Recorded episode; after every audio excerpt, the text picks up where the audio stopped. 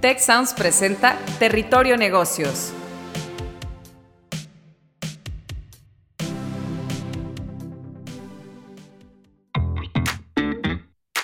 Bienvenidas y bienvenidos a un episodio más de Territorio Negocios. Muchísimas gracias por escucharnos y sumarse a la conversación con el hashtag Territorio Negocios. El día de hoy tenemos un tema muy interesante y vamos a hablar de la inteligencia de negocios para competir en el nearshoring y para esto pues tenemos a dos grandes expertos que nos acompañan en el programa el día de hoy. Está con nosotros el doctor Gilberto Olavarrieta, él es profesor de inteligencia de negocios en EGADE Business School y también es con consultor de Business Intelligence con experiencia de más de 25 años. Nos acompaña también Carlos Rodríguez, él es líder de procesos y transformación en Grupo de Acero y profesor de cátedra de GADE. Carlos y Gilberto, muchísimas gracias por estar el día de hoy con nosotros. Muchas gracias, Alicia. Sí, Alicia, un placer estar aquí en Territorio de Negocios y como bien lo dices, es un tema apasionante y creo que, que vamos a, abordar temas muy interesantes, sobre todo en la, en, la situación que tenemos aquí en México actualmente. Definitivamente, y pues bueno, como, como hay mucho por qué hablar y para qué hablar, déjenme platicarles un poquito y poniendo a, nuestro, a nuestra audiencia en contexto. Em, como ahorita, eh, pues precisamente el doctor Gilberto estaba comentando, gracias a esta creciente llegada de inversión extranjera directa a México y todo esta, eh, pues toda esta reubicación de una gran cantidad de empresas en nuestro país, el fenómeno, el fenómeno de nearshoring, pues nos está abriendo eh, al mundo muchísimas oportunidades. De hecho, aquí en Nuevo León eh, hay un caso por ahí muy específico que yo creo que ya está muy sonado, pero esto también incluye muchísimos desafíos, sobre todo para las medianas y grandes empresas que están buscando competir de manera global. Y pues bueno, para aprovechar eh, todas estas oportunidades se requieren obviamente estrategias, agilidad, adaptación y mucho conocimiento e inteligencia de negocios. Entonces, hoy vamos a platicar precisamente de esta oportunidad y eh, pues primero me gustaría empezar con Gilberto eh, abordando el tema de eh, pues si bien sabemos que en México todavía hay muchas empresas que no han dado ese salto internacional o que todavía no están preparadas para aportar el valor de esta nueva cadena eh, que está trayendo a grandes, a grandes corporaciones globales, pero que están en ese inter de, dar el paso, ¿no? Pues estas empresas todavía no se han transformado para competir en este nivel. Entonces yo te preguntaría, Gilberto, ¿qué necesitan hacer este tipo de empresas para emprender su transformación y aprovechar esta ola del Sí, muchas gracias, Alicia. Mira, eh, definitivamente, como, lo comentas, eh, en México eh, es heterogéneo el desarrollo en transformación digital y en todas estas nuevas metodologías, herramientas, nueva forma de hacer negocios. Hay empresas muy grandes, transnacionales, que ya han dado esos pasos precisamente porque para competir a nivel global es un requisito fundamental, ya que los clientes esperan un servicio diferente, y los proveedores también esperan una manera de conectar con las empresas de manera diferente. Entonces tenemos estas empresas que, ya llevan una delantera, pero por otro lado, lo que nos preocupa actualmente son las empresas que han tardado en esta transformación. ¿Por qué?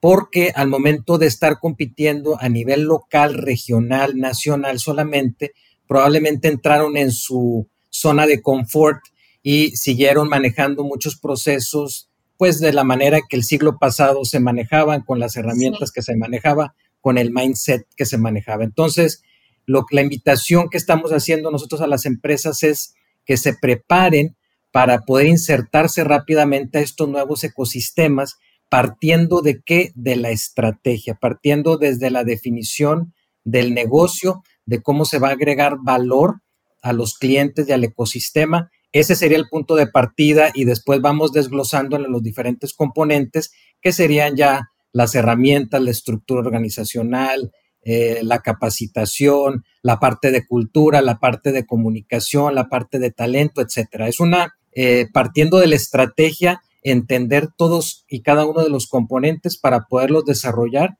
y poder eh, competir en este nuevo entorno. De acuerdo contigo, Gilberto. Y fíjate qué interesante en, todos estos puntos que, hablas de todas las partes eh, relacionadas, de todas las partes interesadas o de los stakeholders que están alrededor de las empresas, pues uno de ellos muy importante es el, el papel de conocer al cliente, ¿no? Para enfrentar todos estos retos, tanto de comercialización, de competitividad, de digitalización, de logística, entre, entre muchos otros retos.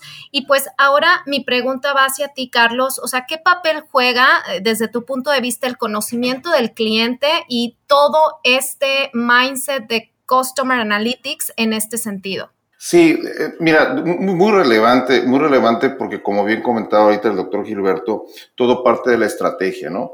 Tenemos que entender que precisamente nuestro cliente cambia. En, este momento las empresas tenemos que ser muy ágiles y el cliente ha cambiado.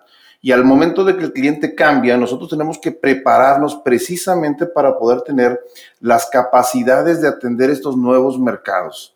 Eh, históricamente nos enfocábamos en un mercado regional que conocíamos muy bien, que teníamos estrategias bien definidas, pero la realidad es que hoy en día la agilidad, eh, las definiciones se vuelven cortas, los mercados cambian. Estamos en un escenario, y lo hemos comentado mucho en, algunas de las... Eh, de clases que, el doctor y yo damos de este escenario buca, donde precisamente tenemos que entender que la experiencia que tenemos que desarrollar de cara al usuario y de este caso de cara al cliente tiene que cambiar. Para mí es bien importante, precisamente hemos estado enfocando lo que es nuestra atención a la experiencia del usuario, a la experiencia que los clientes están buscando en esta nueva realidad que estamos enfrentando, que estamos enfrentando en México para realmente poder ser una empresa que pueda atender de manera internacional. Y todos los que estamos en este juego tenemos que generar esas capacidades por eso es importante tener muy clara esa, esa visión de cómo queremos atender a los clientes, esos objetivos y esos indicadores en los cuales nos vamos a mover. Se vuelve muy importante cómo comunicamos a nuestra empresa que el, eh, estar en, en, un esquema de customer centricity o un enfoque al cliente no solamente es un eslogan, sino también es una forma y es un modelo de servicio. Y a través de un sistema de gestión es como podemos medir si realmente estamos haciendo un impacto. Definitivamente. Y pues aquí em, estaba leyendo un poquito de, las, de las distintas empresas extranjeras que, que, han anunciado planes para invertir e instalar parte de sus cadenas de producción en México. Eh, tenemos, por ejemplo, a Vic, obviamente Tesla, BMW, Volkswagen, eh, Nestlé, entre otras, Unilever. Eh, y pues de acuerdo con los montos reportados por estas propias empresas en un documento que hace de investigación que hace GBM, pues dichas inversiones podrían superar los 10 mil millones de dólares. Entonces estamos hablando de una derrama económica interesante para el país, interesante para para, la región definitivamente, pero mucho tiene que ver ahorita, eh, agregando al, comentario de Carlos, em, pues el conocer al cliente, ¿no? Tener esas, esas, esas herramientas. Entonces, a mí me gustaría preguntarte, Gilberto, ¿qué es em, el, el llamado People Analytics? ¿Por qué este beneficio de la inteligencia de negocios tiene que ver con el talento de las personas, de los colaboradores que formamos una empresa? Excelente pregunta, Alicia. Fíjate, eh, quisiera empezar a, contestar con, un concepto muy importante, eh, aclarando qué es el Business Intelligence. El Business Intelligence debe ser una iniciativa estratégica y sistémica, es decir, entender como un sistema completo, no un sistema computacional, sino un sistema que tiene muchos componentes humanos, de cultura, como les comentaba anteriormente, de herramientas, de datos, etc. Este sistema tiene como objetivo eh, cumplir tres pasos importantes dentro de la organización. Primero, recolectar datos. Entonces ahí se, derivan muchos aspectos interesantes de cómo eh, generar esta transformación digital para que los datos realmente lleguen y, se puedan ser recolectados, no, no, solamente internos, sino también externos, el segundo paso o segundo momento es hacer sentido. Fíjate todo lo que implica hacer sentido de todos esos datos que estoy recolectando, tanto internos como externos. Y finalmente, eh, actuar en consecuencia de ese conocimiento o ese hallazgo que estoy teniendo, que parece ser sencillo, pero también impacta mucho en la cultura de la organización si está preparada para actuar rápidamente con base a lo que los análisis y los datos nos dicen. Entonces, partiendo de estos tres momentos, que cuando el sistema cumple con ese objetivo, hablamos que realmente está eh, cumpliendo con su función de inteligencia de negocio. Entonces, ahora sí nos podemos ir a la pregunta que dices tú, ¿cuál es la relevancia del People Analytics? Bueno, hablando de este sistema completo, ya hablamos de que conocer al cliente es muy importante, pero te necesito también conocer a mis colaboradores, a las personas que forman mi organización para entender cómo mis colaboradores, mi equipo de trabajo, mi talento va a crear valor para el cliente. Entonces se van conectando todos los momentos y el People Analytics lo que nos permite hoy en día es precisamente entender cómo cada persona dentro de la organización crea valor y cómo puede estar ese valor alineado al cliente. Entonces aquí eh, lo que yo he visto en, los últimos 25 años, porque el Business Intelligence eh, surge eh, a principios de los 90, el problema es tratar de ver las, los elementos o los componentes por separado. Entonces, si yo veo el Customer Analytics por, un, por una parte, voy a entender al cliente muy bien, pero si no lo conecto con el People Analytics de, mis colaboradores y de mi talento, entonces no puedo tomar las decisiones correctas. Entonces, son elementos que van sumando y el People Analytics hoy en día nos puede ayudar a entender lo que está pasando con el talento y cómo poder eh, satisfacer esa necesidad del cliente. Entonces, aquí corrígeme, eh, Gilberto, se me hace muy interesante porque eh, pues aprendo muchísimo de, ustedes que son los expertos en este tema. En, en, Business Intelligence podemos decir que hay varios complementos, ¿no? Varios, varios segmentos, pero entonces sí podemos conectar lo que es el Customer Analytics con el People Analytics para ver en dónde se puede identificar a lo mejor algún nicho y a lo mejor en la parte del talento de las, de las corporaciones, cómo se pueden beneficiar pues estos clientes, ¿no? Es, más o menos, más o menos esto, si es, si es correcto mi, mi entendimiento. Es correcto, Alicia, es correcto. Y yendo más allá, si yo tuviera un supply chain eh, analytics o un este, logistic analytics, yo tendría que conectarlo. Y hablando más allá, ahorita estamos participando en un, en un tema muy interesante que es el stakeholder experience, lo que tú comentabas, cómo sumar a todos los stakeholders para entender qué es lo que está pasando desde la perspectiva de los accionistas, de la perspectiva social, de los clientes, etcétera. Entonces, el reto es que todo debe de estar conectado como un sistema. Entonces, podemos empezar por el Customer Analytics, pero después el People Analytics ya nos va a dar realmente la estrategia de cómo nuestro talento conecta con el cliente. Y si, y si para nosotros la logística es importante, que volviendo a conectar con el nearshoring, la logística va a ser fundamental. Entonces, toda mi inteligencia de logística tiene que estar integrada a lo que mi cliente espera y lo que mi gente, mis colaboradores, colaboradores pueden hacer. Entonces, es un sistema que cada vez se hace más complejo, pero en la medida en que se hace complejo, también nos da las respuestas que estamos buscando.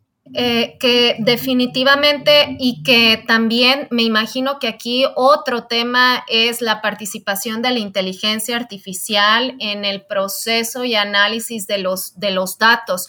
Eh, fíjense que estoy leyendo también aquí un, reporte de, pues el mismo reporte de GBM que hace sobre el nearshoring en México. Eh, las exportaciones mexicanas hacia Estados Unidos siguieron creciendo en el 2022, ganándole un mercado a China en productos específicos y pues estas ganancias equivalen a un incremento de 54 mil millones de dólares, un incremento, bueno, esta cantidad tan solo representa un 3.5% del Producto Interno Bruto, entonces es una gran participación que está jugando ahorita eh, todo, todo, todo este tema del nearshoring y te preguntaría a ti, Carlos, desde tu experiencia en la industria, en empresa, em, ¿qué pueden hacer las empresas para optimizar todos estos procesos, no nada más de recursos humanos que ahorita veíamos del, People Analytics, sino también del Customer Analytics y conectar toda esta información? Eh, ¿cómo, cómo, ¿Cuáles son estos beneficios de tener esta integración? Mira, finalmente algo y muy relevante ahorita lo que hemos estado platicando, porque cuando hablamos de analíticos, primero empezamos eh, las industrias a hablar de, de, analíticos de producción, de ventas, ahorita estamos hablando de los analíticos de los empleados y cómo podemos interrelacionarlos. Pero lo más importante es precisamente cómo nos preparamos nosotros para esto. Bien comentabas el tema también de, de, inteligencia artificial, pero nosotros como empresas, para prepararnos a, esta, a, este tema del nearshoring, lo primero que tenemos que hacer es ver dónde estamos hoy, dónde estamos en temas de procesos, en temas de soluciones digitales, en temas de capacidades, en temas de competencias de personal, porque si queremos brincar e irnos hasta la inteligencia artificial, lo, lo más seguro es que vayamos a fracasar. Yo, yo algo que veo en las industrias y en las empresas con las que estamos aquí es precisamente ese, esas ganas y deseos de que llegar al último momento, pero creo que algo que tenemos que hacer es la tarea muy bien hecha de poder definir cómo estamos hoy en los temas de procesos, cómo estamos en nuestra tecnología, dónde tenemos que cerrar gaps de tecnología y prepararnos para competir en este ambiente, que sobre él podamos realmente escribir y construir todas estas ventajas que la tecnología, que la inteligencia, el Internet de las Cosas nos pueden dar. Creo que ese es un tema muy relevante y, como bien lo comentábamos, las personas, los empleados, este tema de People Analytics, que es llevar más allá del conocimiento básico que tienen las empresas en temas de recursos humanos, a agregarle la ciencia de datos, a cómo medir el desempeño, cómo medir la satisfacción del empleado, porque al final todo eso nos va a dar ese engagement organizacional que nos va a llevar a los resultados y a las métricas. Necesitamos desarrollar y para eso nosotros en las universidades, en las escuelas de negocio, como lo que hacemos aquí en el EGADE, tenemos que capacitar y preparar a esos empleados que van a preparar a que estas empresas estén listas para competir en este nuevo desafío que estamos enfrentando y aprovechar las oportunidades que bien estás comentando que, hoy en día tenemos, ¿no? Sí, definitivamente. Y creo que tienes muchísima razón. Eh, en esta parte de sentar las bases primero, ¿no? Y sobre todo para empresas eh, medianas, pequeñas y medianas empresas que quieren dar ese, ese salto, ¿para qué aborazarnos? A lo mejor yo soy muy desesperada y, quiero absolutamente todo. Pero sí, es sentar las bases de primero, conoce la organización, integra bien los procesos, conoce los datos, conoce a tu gente, conoce los segmentos de tu cliente también, enfócate a esa a, los nichos por ahí que identifiques y vayas amarrando y cruzando los datos, porque de eso se tratan los números, ¿no? La información de todo este business intelligence al final es humanizar esos datos para la toma de decisiones y creo que definitivamente este sentimiento que ahorita viene de las empresas, de los inversionistas con respecto al nearshoring, pues se está manteniendo muy optimista. Eh, y pues la inversión extranjera directa definitivamente lo está confirmando con este pues con este ritmo acelerado.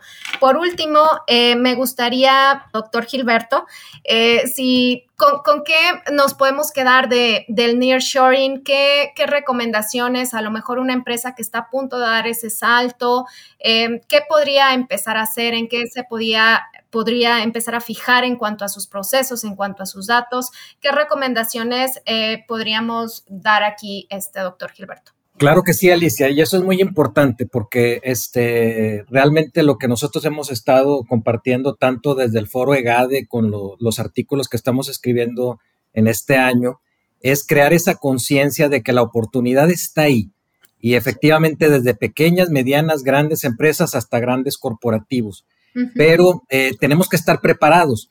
Entonces, las empresas que hicieron su tarea y que ya llevan un avance, seguir continuando en estos ejercicios eh, y estas inversiones de transformación digital, de data driven, crear organizaciones realmente eh, enfocadas a los datos. Los que no empiecen a hacerlo. Y, yo cerraría con, el mismo concepto que es fácil de, bueno, es un poquito más fácil de entender porque sí, es, sí tiene su complejidad, pero traten de, de ir formando un sistema, traten de formar una plataforma que les permita estar censando información del entorno y eh, la parte interna, hacer sentido, poder interpretar esa información, porque como bien lo comentaba Carlos, dado que es un entorno muy cambiante, debemos de estar preparados para estar eh, interpretando las señales rápidamente. Y algo más, y, lo, más importante para cerrar con este proceso es actuar en consecuencia, ir creando los liderazgos dentro de la organización para que las personas que están encargadas de tomar las decisiones estén familiarizadas con estos conceptos y puedan rápidamente convertir en acciones eh, todo este conocimiento tan valioso que se puede obtener. Yo creo que ese es el punto de partida, entender que como bien lo comentas tú, Alicia, no es de la noche a la mañana, es un proceso que se tiene que ir construyendo, se tiene que ir, se tiene que ir madurando, pero recordemos que los ciclos de mejora son muy poderosos. Cuando, cuando las empresas son constantes en esta mejora continua, este, van, dando, van dando pasos hacia lograr el objetivo eh, que es ser más competitivas. claro, totalmente de acuerdo, este doctor Gilberto. Y, Carlos, por último, eh, pues preguntarte, primero que nada, eh, desde tu experiencia en, la práctica, al igual que el doctor Gilberto, ¿qué recomendarías a estas, sobre todo pequeñas y medianas empresas? ¿Y cuál es, desde tu expertise, el beneficio de entrar a esta ola o de aprovechar esta ola del nearshoring para las empresas hoy a lo que estamos viviendo aquí en México, específicamente aquí en la región? Sí, eh, la oportunidad de, crecer, de crecer de manera acelerada. Hay que aprovechar las condiciones del mercado y hay que hacerlo de manera rápido. Hace ratito que te comentaba la, importancia de, siempre revisitar el tema de los procesos, la tecnología, la organización, eh, algo que es muy importante, la cultura. Tenemos que preparar la cultura esta cultura de, crecimiento, esta cultura de cambio y una cultura de agilidad. Eh, fíjate que para mí lo más importante es reconocer que las que van a aprovechar al máximo esta oportunidad son aquellas empresas que sean lo suficientemente ágiles, ágiles para transformar sus procesos, ágiles para subirse a las olas de tecnología, ágiles para mover sus estructuras organizacionales y aprovechar al máximo el momento. Eso es lo que yo veo y recomendaría. Sí, eh, y, claro, y pues bueno, definitivamente eh, los indicadores económicos ahí están en la mesa, indicadores comerciales también, o sea, es una evidencia, está toda esta influencia positiva de este fenómeno del nearshoring, definitivamente creo que es algo, una tendencia que va a hacer crecer la, economía mexicana. Hay muchas tendencias positivas ahorita que, lo comentaban. Y pues bueno, yo les doy las gracias por participar en este, en este episodio al doctor Gilberto Olavarrieta, profesor de inteligencia de negocios de GADE Business School y consultor por más de 25 años en Business Intelligence. Muchísimas gracias, doctor Gilberto, por estar aquí con nosotros. No, muchísimas gracias, Alicia. Fue un placer estar aquí compartiendo con tu audiencia y muy, muy, muy interesante la plática. Muchas gracias, Alicia. Al contrario, y Carlos Rodríguez, líder de procesos y transformación de Grupo de Acero y profesor de cátedra de, de GADE Business School. Carlos, de verdad, muchísimas gracias por estar aquí hoy con nosotros. Alicia, muchísimas gracias por el tiempo. Al contrario, pues bueno, eh, nos vemos en otro episodio más de Territorio Negocios. Espero que todos hayamos aprendido. Definitivamente es un, es un tema muy interesante lo que está pasando y el rol de la inteligencia de negocios para, para competir en esta ola del nearshoring. Y pues bueno, eh, espero que nos sigan de nuevo con el hashtag eh, Territorio Negocios y nos vemos en la siguiente. Muchísimas gracias. Si quieres conocer más sobre los sucesos de la actualidad política, te invitamos a escuchar Con su permiso. Estamos ante la batalla de política económica más importante de este sexenio. El podcast en el que nuestros expertos hablan sobre los temas más actuales de la agenda pública en México y en el mundo. Escúchalo en Spotify, Apple Podcast y Google Podcasts.